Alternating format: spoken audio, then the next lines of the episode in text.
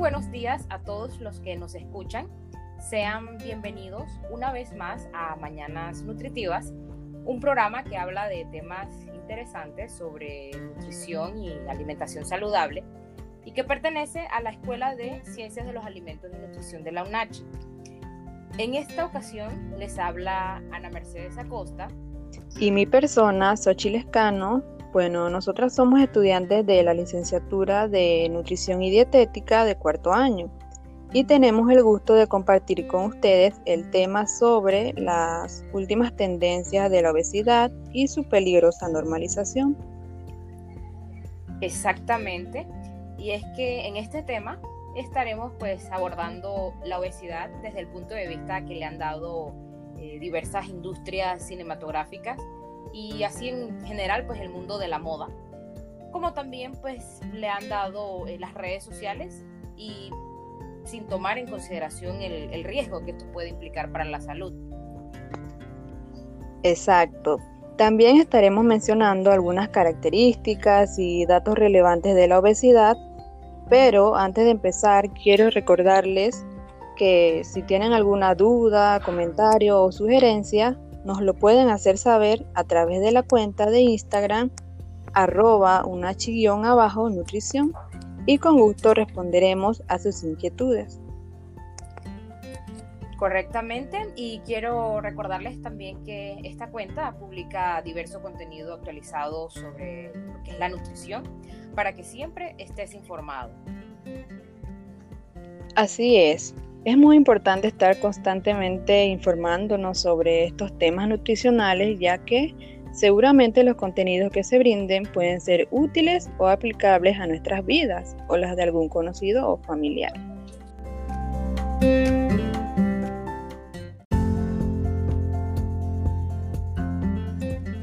Pasando al segmento de dato interesante, Queremos continuar antes de entrar de lleno en el tema brindándoles un dato sobre una investigación relacionada con la obesidad en la actualidad. Y es que este estudio fue hecho en Reino Unido por una organización llamada Cancer Research UK, realizada a más de 3.300 adolescentes de edades comprendidas entre los 11 y 19 años en la cual se evidenció que los jóvenes que ven anuncios que promueven la obesidad, como por ejemplo anuncios de comida rápida, consumen 375 calorías más de alimentos con alto contenido de sal, azúcar y grasa cada semana, es decir, que estos serían como unos 18.000 calorías más cada año.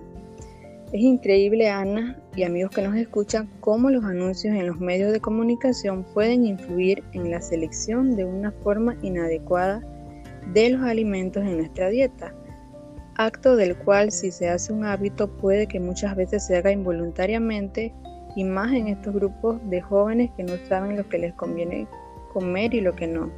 Además, muchos de los padres hoy en día no supervisan lo que ven sus hijos y pues hay una tendencia en que les complacen en sus preferencias alimentarias.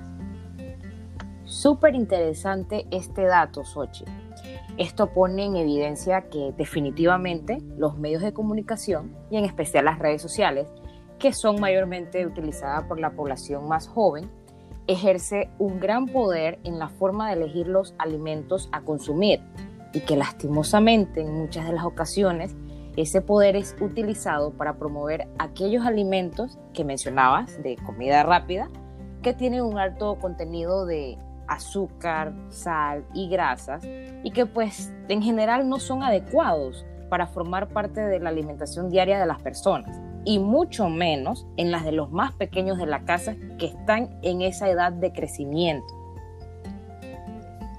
Es importante mencionar que lo mismo ocurre en las industrias del cine y la moda, y es que hemos conocido que siempre ha existido una tendencia a querer alcanzar los estándares de belleza impuestos por dichas industrias, y que las personas han hecho lo imposible por estar dentro de esas tendencias sin tomar en cuenta muchas veces el riesgo nutricional que éstas pueden implicar para su salud. Y bueno, sin más preámbulos, vamos a iniciar.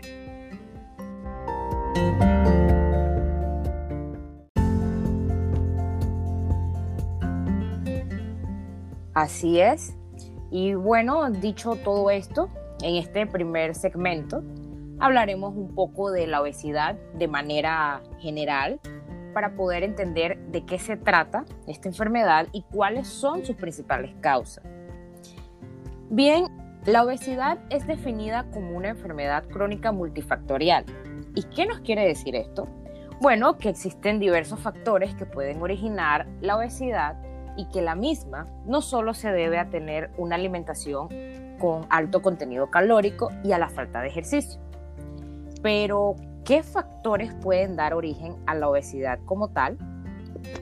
Bueno, en esto se encuentran implicados diversos factores. Estos pueden ser eh, económicos, ambientales, sociales, también pueden ser de origen genéticos y pueden ser también alteraciones endocrinas, como por ejemplo están las personas que nacen con anomalías en la producción de hormonas como es la insulina, y esta alteración se le conoce como hiperinsulinemia, que quiere decir que se produce cantidades mayores de insulina en la sangre de lo que se considera normal.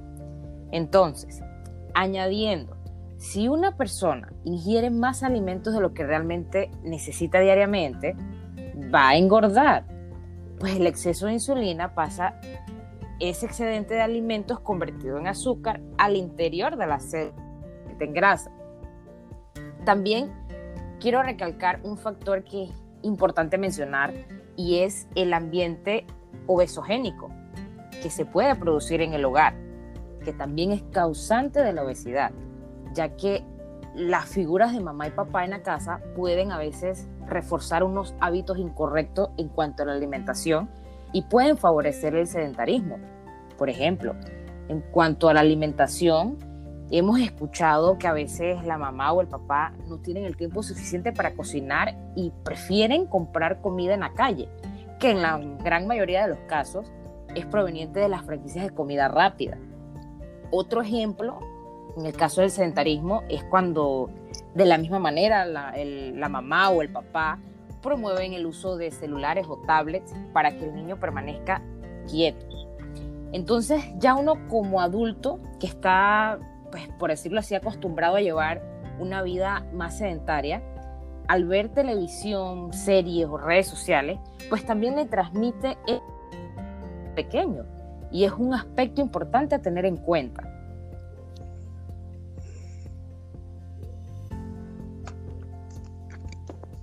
Claro que sí, Ana.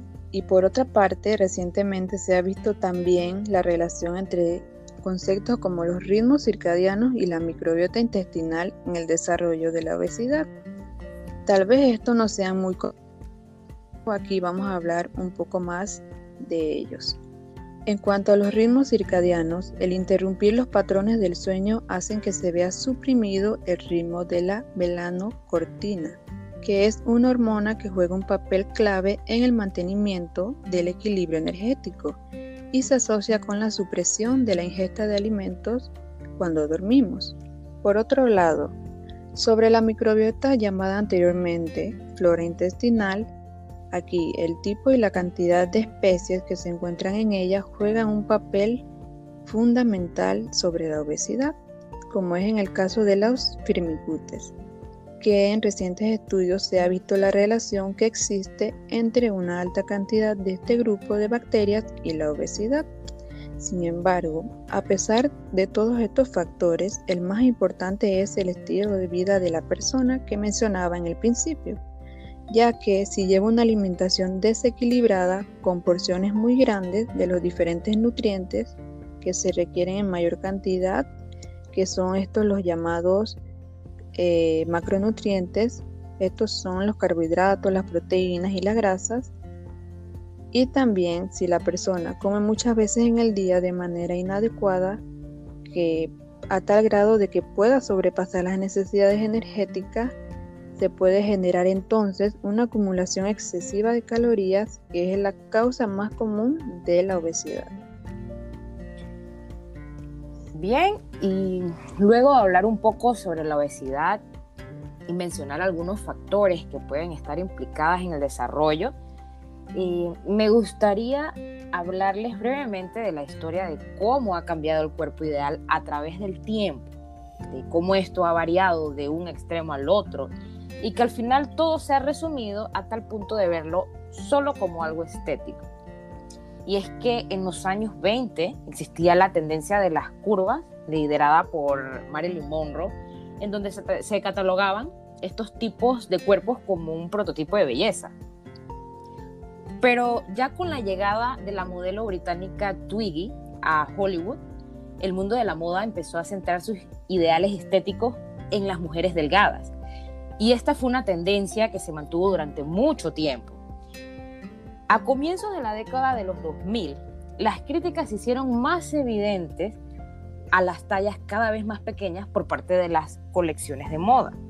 Y aquí destaca la famosa empresa de lencería eh, Victoria's Secret, caracterizada por promover la belleza en cuerpos de extremada delgadez, hasta tal punto de que nombró bajo la etiqueta de plus size o talla grande a una de sus modelos con peso de 55 kilogramos y de altura de 1.75 metros, teniendo un IMC, es decir, la relación entre el peso y la altura, de 17.9, que es catalogado como bajo peso. Entonces, las industrias de, de, moda, al promover este tipo de cuerpos como el ideal y como un sinónimo de belleza, ha despertado cierta insatisfacción en las personas que las mismas eh, buscan alcanzar ese cuerpo, pues que en realidad es inalcanzable, y se someten a diversos productos cosméticos, píldoras adelgazantes, cápsulas, dietas milagros y hasta intervenciones dietéticas, lo que a la larga pues ha desencadenado trastornos más serios como es la anorexia, la bulimia, el trastorno por atracón u otros nuevos desórdenes como es la ortodexia. Y todo con la finalidad de querer alcanzar un cuerpo que prácticamente es inalcanzable. Esto nos quiere decir que la mayor parte de lo que pensamos en relación con el físico atractivo en realidad no es por nosotros mismos, sino que está mediatizado por los medios de comunicación, la publicidad y la moda. Entonces, es así la contrarrespuesta de algunos creadores que optaron por desarrollar moda para mujeres de figuras con tallas más grandes. La industria dejó de hablar de la talla grande o el plus size y se reemplazó este concepto por las curves, que traducido al español sería curvas que suena menos agresivo y además que tiene una connotación como más asociada a la sensualidad y al glamour. Y prácticamente aquí podemos notar cómo volvemos a los años 20 de nuevo. Pero ocurre algo con el concepto de las curvas y es que en realidad este va dirigido a mujeres con figura proporcionada, con una talla intermedia, pero que no significa estar en obesidad o sobrepeso sino que significa que destaca entre la conocida medida estándar. En realidad hoy en día existen maniquíes con tallas de 40, 42, 48, hasta 54, que es lo que equivale a 6XL. Que esta última pues presenta una medida de cintura de 105 a 109 centímetros, que claramente es un representante de la obesidad y no solo es un problema estético. En Panamá, la talla más grande que he observado en tiendas de ropa ha sido 4XL. No sé, Xochitl, cuál ha sido la talla más grande que tú has podido ver en los diversos almacenes de ropa. Bueno, la talla más grande que yo he podido observar es 3XL. Y mira que ahora que hablamos de este tema, sí, evidentemente se han visto más de estos maniquís talla grande y pues he ido notando la entrada al mercado de ropa cada vez más grande, lo cual puede que haga sentir a las personas de estas tallas mucho más aceptadas y seguras de, salir a comprar, por decirlo así. Y esto lo digo porque me ha tocado escucharlos decir frases como ahora nos toman en cuenta. Así es, Xochitl.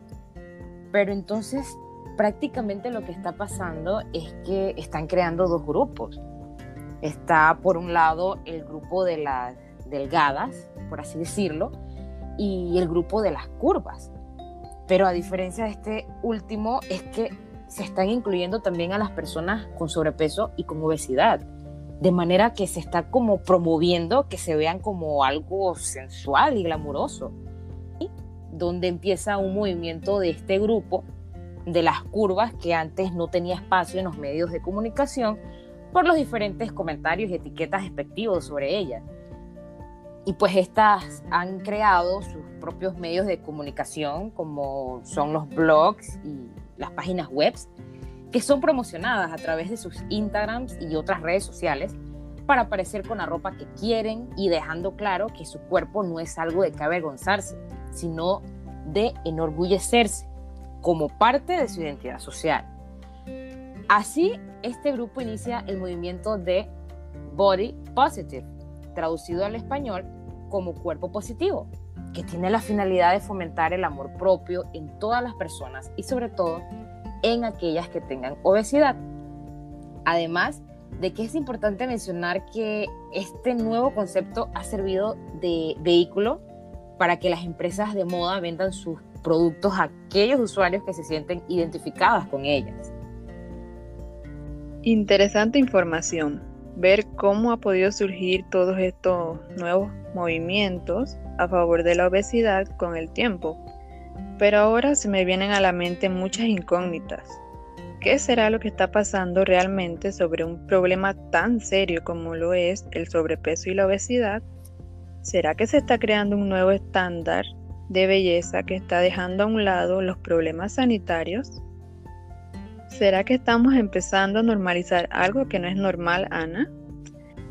Bueno, respecto a eso, la nutricionista dietista de nacionalidad española, Lucía Martínez, opina que el término las curvas peca de superficialidad y peor aún, tiende a ocultar un problema grave como lo es el aumento de la obesidad. Ella menciona que vivimos en un mundo en donde estamos bombardeados por las modas, ya sea estar delgado es una moda, tener obesidad es una moda, entonces la gente quiere llegar a alcanzar dichos cuerpos sin tener presente el riesgo nutricional que esto puede ocasionarles. Eh, la nutricionista continuó diciendo que las páginas que están encaminadas a fomentar todos estos movimientos de cuerpo positivo que mencionabas antes acaban por limitar el debate a una cuestión de autoestima y no como un riesgo para la salud, sino que transmitiendo el único problema de la obesidad es estético. Pero lo que estas cuentas no dicen es que si no te cuidas podías tener una mayor posibilidad de, desarrollar accidente cerebrovascular, ictus cerebral, presión arterial alta, eh, una menor fertilidad, por, mencionar así algunos de las comorbilidades más frecuentes. Y también allí se pueden incluir lo, lo, que son los problemas psicológicos, incluso de autoestima y depresión, y un sinnúmero más de estas enfermedades que son resultado de estar en un peso que no es el normal, sino que uno que lo excede. Y bueno, la nutricionista finaliza diciendo esta frase, si eres miope, sé feliz, pero ve al oculista para resolver tu problema y que te pongan lentes. Y esto quiere decir que no basta con conformarse con la parte estética, ya sea enfocada a la autoaceptación, errónea que quieren implantar estos medios, eh, sino que pues se debe tratar esta enfermedad porque se necesita salud para estar bien.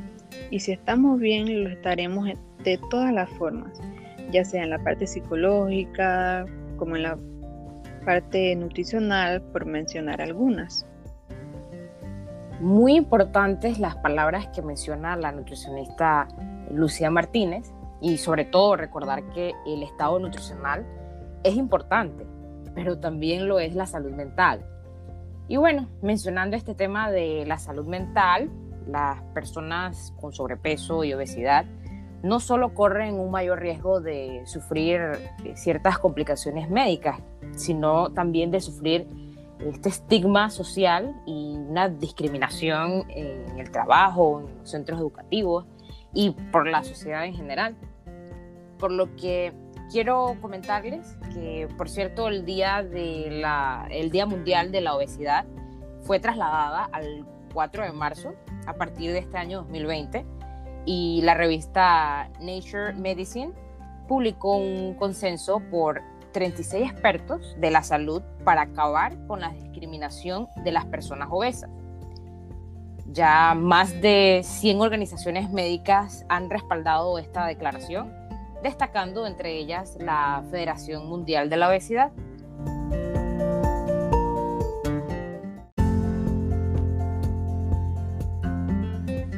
Como último punto mencionaremos algunos datos estadísticos respecto a la obesidad y es que la misma desde hace muchos años atrás no era catalogada como una enfermedad, ya que culturalmente los médicos y las personas lo consideraban como un problema estético más que un factor de riesgo para padecer estas enfermedades que Ana mencionó anteriormente, eh, pero en las últimas tres décadas la prevalencia de obesidad ha aumentado extremadamente en todo el mundo al grado de ser considerada como una pandemia mundial, y esto por la Organización Mundial de la Salud.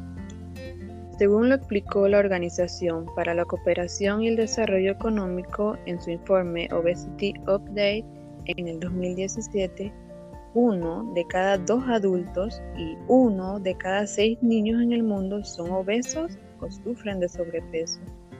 Y estas cifras seguirán aumentando en el futuro, así que hay que ponerle un alto a esto. Bueno, y más de cerca aquí en Panamá, según un informe de la Organización de las Naciones Unidas, o sea, la FAO, en este nos dice que uno de cada cuatro panameños, o sea, como un 25%, padece obesidad.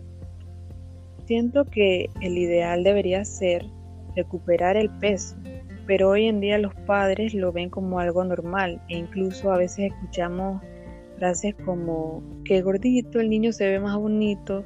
Entonces, desde pequeños van inculcando también ese pensar en los niños.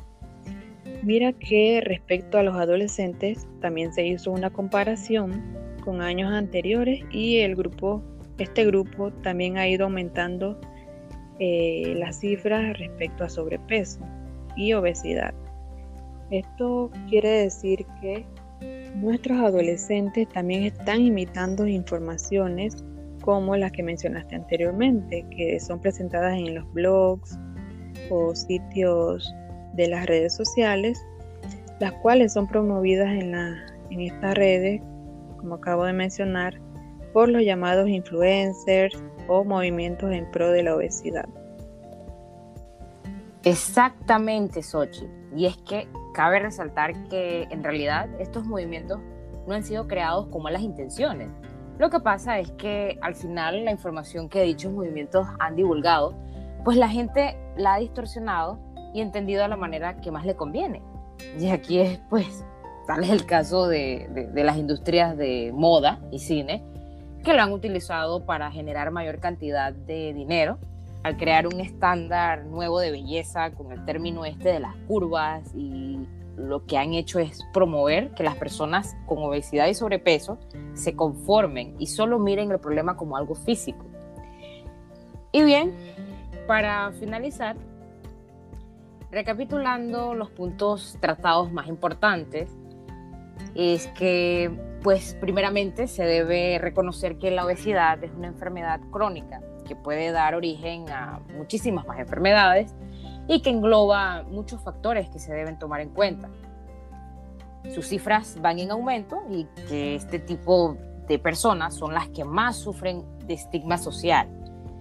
Y pues que se debe eliminar este concepto sobre estas personas y tratarlos con dignidad y el respeto que se merecen. También recordar que la etiqueta de las curvas nació con la mejor de las intenciones y como una parte más del movimiento cuerpo positivo. Y eso está bien. Sin embargo, la apropiación del término por parte de la industria de moda de los medios de comunicación y hasta de las propias influencers, pues que al final trabajan con marcas, ha provocado que por detrás de esa palabra se acabe incluyendo a las mujeres con sobrepeso o con obesidad. Y esto sí que es un problema. Debemos recordar que se debe promover el amor propio y que todos debemos querernos tal y como somos. Pero la verdad es que detrás de todo esto, pues eso también implica cuidarse. Y pues más que nada debemos saber que las campañas de marketing, tanto de moda como en cualquier otro campo publicitario, fomentan sobre todo el consumismo, no la autoestima. Y lo hacen presentando prototipos de belleza que en las mujeres se suele alejar de lo saludable, ya sea usando modelos de extremada delgadez o catalogando en la talla de las curvas o talla grande a mujeres que tienen una talla normal, o bien pues yéndose al otro extremo y usando modelos con obesidad evidente. Así es, Ana. Como vemos, este es un tema del cual no se habla mucho y por el cual hay mucho que debatir. En efecto, Xochitl, considero más que nada que es un tema que a lo mejor sí se habla, pero no con la debida atención que debería tener. Así que es definitivamente un tema para reflexionar.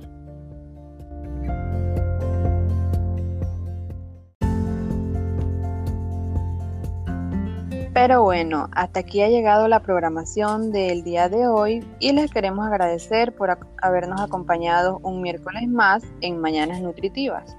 Nos despedimos de ustedes, mi persona Xochil Escano y mi compañera Ana Acosta, esperando que haya sido de su interés el tema presentado el día de hoy.